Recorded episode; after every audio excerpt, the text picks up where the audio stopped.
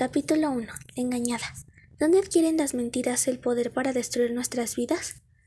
Un retrato de Eva. El nombre de Eva, que se deriva de la palabra hebrea chava, chaya, vivir, significa fuente de vida. Dios la creó cuando Adán estaba solo. Tomó una costilla del costado de él y le dio la forma de mujer.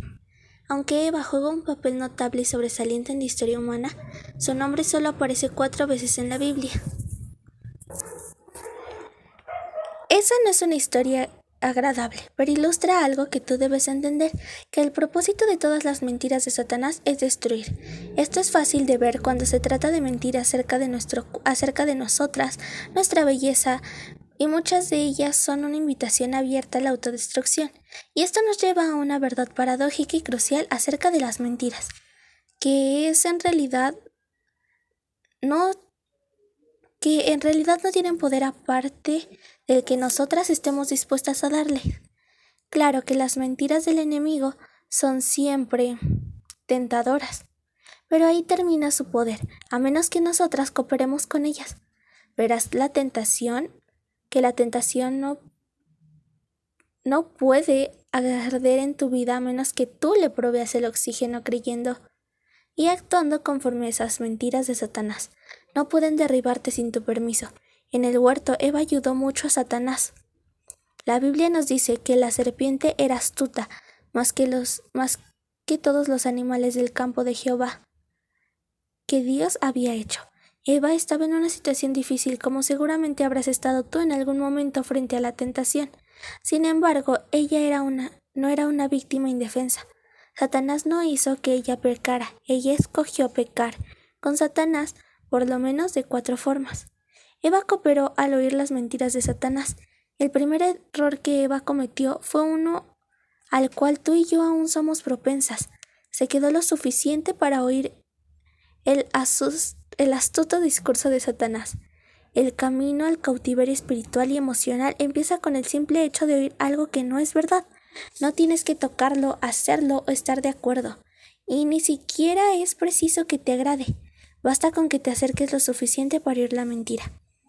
La batalla de, Caitlin se identificó cuando empezó a deleitarse con revistas de moda. Un día era una chica atlética, estudiante de secundaria, y el día siguiente una chica obsesionada con la belleza y la moda, que, que agonizaba por cuenta de un desorden alimenticio. Así como Eva empezó su camino hacia la destrucción, tras oír una mentira, chicos, amistades y temas sociales de su interés.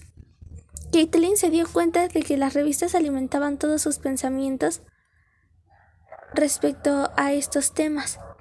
Usaba esos artículos para justificar las imágenes sensuales de jóvenes semidesnudas, artículos a favor de la homosexualidad y consejos acerca del sexo. Pensó para sí, leerlas no hace daño, ¿cierto? Ella cooperó con el, con el enemigo prestando oídos a sus palabras. Ella debió huir, Eva debió salir corriendo.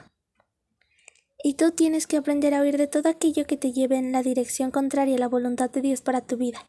De hecho, la palabra de Dios nos exhorta a eso precisamente. Oye también de las pasiones juveniles y sigue la justicia, la fe y el amor, la paz con los que de corazón limpio invocan al Señor, pero desecha las cuestiones necias e insensatas. Segunda de Tito 2, 22, 23. Oye, aléjate de eso, corre. Bien le habría valido a Eva alejarse de la influencia de esa serpiente, y tú también harías bien en mantenerte lejos de toda la influencia cultural que quiere tentarte, puesto que Eva sabía que no debía comer del árbol. ¿Qué hacía entonces merodeando justo por ahí? Eva cooperó al considerar esas mentiras. Después de escuchar, Eva comenzó a tomar en consideración las mentiras que Satanás había sembrado en su mente. En vez de salir corriendo, sostuvo una conversación con esta y le y le contestó la pregunta que ésta le hizo. Del fruto de los árboles del huerto no podemos comer, pero del fruto del árbol que está en medio del huerto, dijo Dios, no, quemará, no comeráis de él, ni tocaréis para que no moráis. Con lo que dijo no solo transcribió las escrituras, sino que también empezó a reflexionar en lo que le dijo la serpiente. Con su respuesta a la serpiente, Eva le dejó ver las prohibiciones de Dios y dejó ver que parecieran injustificadas, que él les negaba algo que era bueno para ellos. Eso suena horriblemente parecido a lo que damos a entender cuando rumiamos las mentiras en vez de meditar en la verdad de Dios. Empezamos a elucubrar sobre aquello que Dios nos ha negado en lugar de fijarnos en todos los dones abundantes de los que nos ha prodigiado. ¿Cuál era la verdad? La verdad era que Dios había dicho de todo árbol del huerto podéis comer excepto uno. La verdad es que Dios es un Dios generoso. En Deuteronomio 6 Moisés subrayó la importancia de guardar los mandamientos de Dios.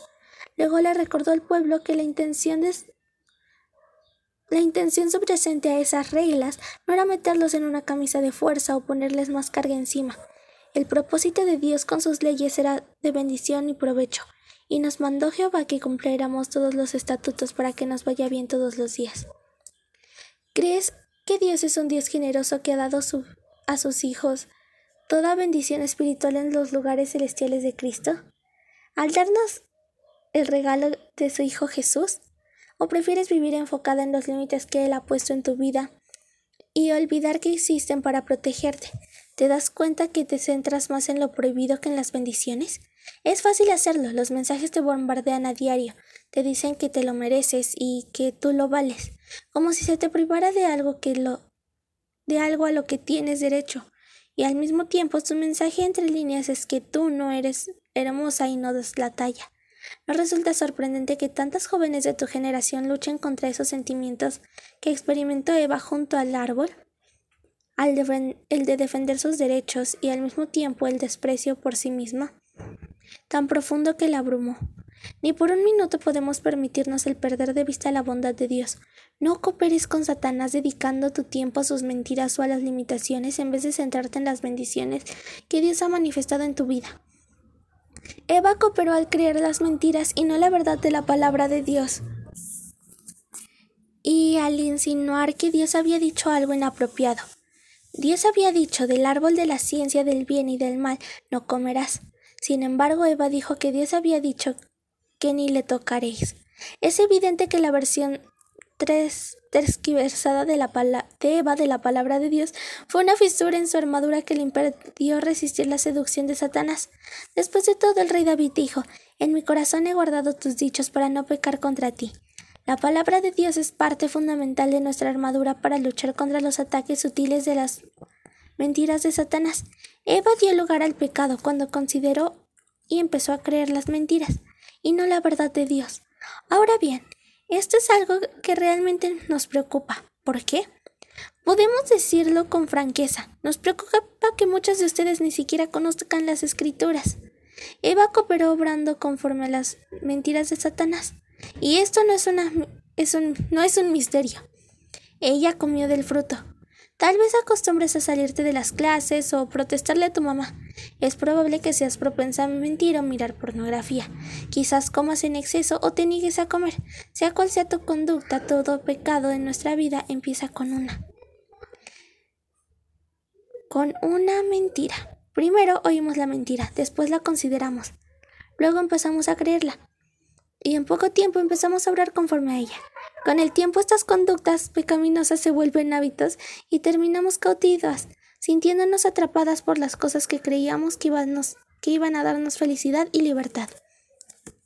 La progresión de la mentira de Eva. Eva oyó una mentira, se acercó a la serpiente y tomó en cuenta su sugerencia.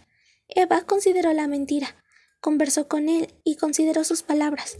Eva creyó la mentira, creyó que la promesa de la serpiente era más confiable que la que Dios había dicho. Eva obró conforme a la mentira y comió del fruto.